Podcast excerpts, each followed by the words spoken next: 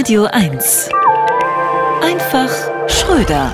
Sie wissen es, ich bin grün, vorbildlich und links. Jetzt vor dem Hintergrund dessen, was in Israel passiert, vor allem links. Ich finde, ich muss ein Zeichen setzen, damit sich die Geschichte nicht wiederholt. Ich sage es häufiger, man wird ja wohl noch Israel kritisieren dürfen. Das ist mein, man wird ja wohl noch sagen dürfen. So schlage ich die Rechten mit ihren eigenen Waffen. Aber mit den Waffen der Guten.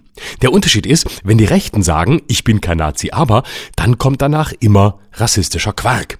Wenn ich das sage, wir sind keine Antisemiten, aber äh, auch, äh, nein, eben nicht, sondern nur eine verkürzte Darstellung komplexer Zusammenhänge. Denn Antisemiten können wir Linken gar nicht sein. Wie soll das auch gehen? Wir waren ja immer gegen Nazis und Täter.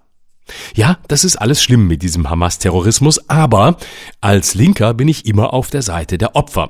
Und Opfer ist, wie man glaubt, wenn er sagt, dass er Opfer ist. Israel sagt das, die Palästinenser aber auch. Und bei denen fühle ich das. Das ist David gegen Goliath. Das können wir Linken am besten. Aus den Tätern Opfer machen. Das ist unser Geschäftsprinzip.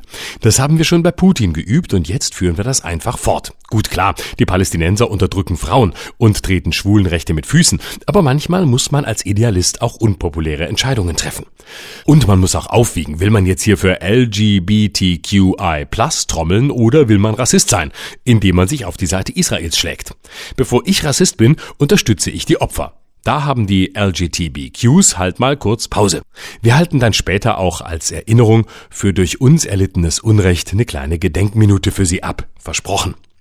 Dann ist immer die Rede von autochtonem, also einheimischem, also deutschem Antisemitismus, aber den gibt's nur bei Rechten. Und der ist richtig schlimm.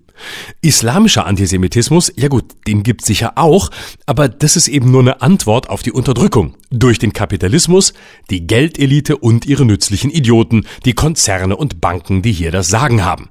Damit es bald überall aussieht wie bei mir im Prenzlauer Berg. Da ist Frieden, weil da nur friedliche Linke wie ich wohnen. Ich war immer für Migranten. Einfach, weil ich wusste, dass hier keine wohnen können, weil die Mieten zu hoch sind. Ein Paradies. Und wenn ich mal was erleben will, dann fahre ich nach Neukölln. Da hab ich den Berliner Gazastreifen. Und wenn ich genug habe, fahre ich mit meinem Baklava nach Hause, setze mich auf die Dachterrasse und esse die auf. Zusammen mit einem schönen Lillet Wildberry. Florian Schröder. Immer dienstags im schönen Morgen und jederzeit auf radio1.de.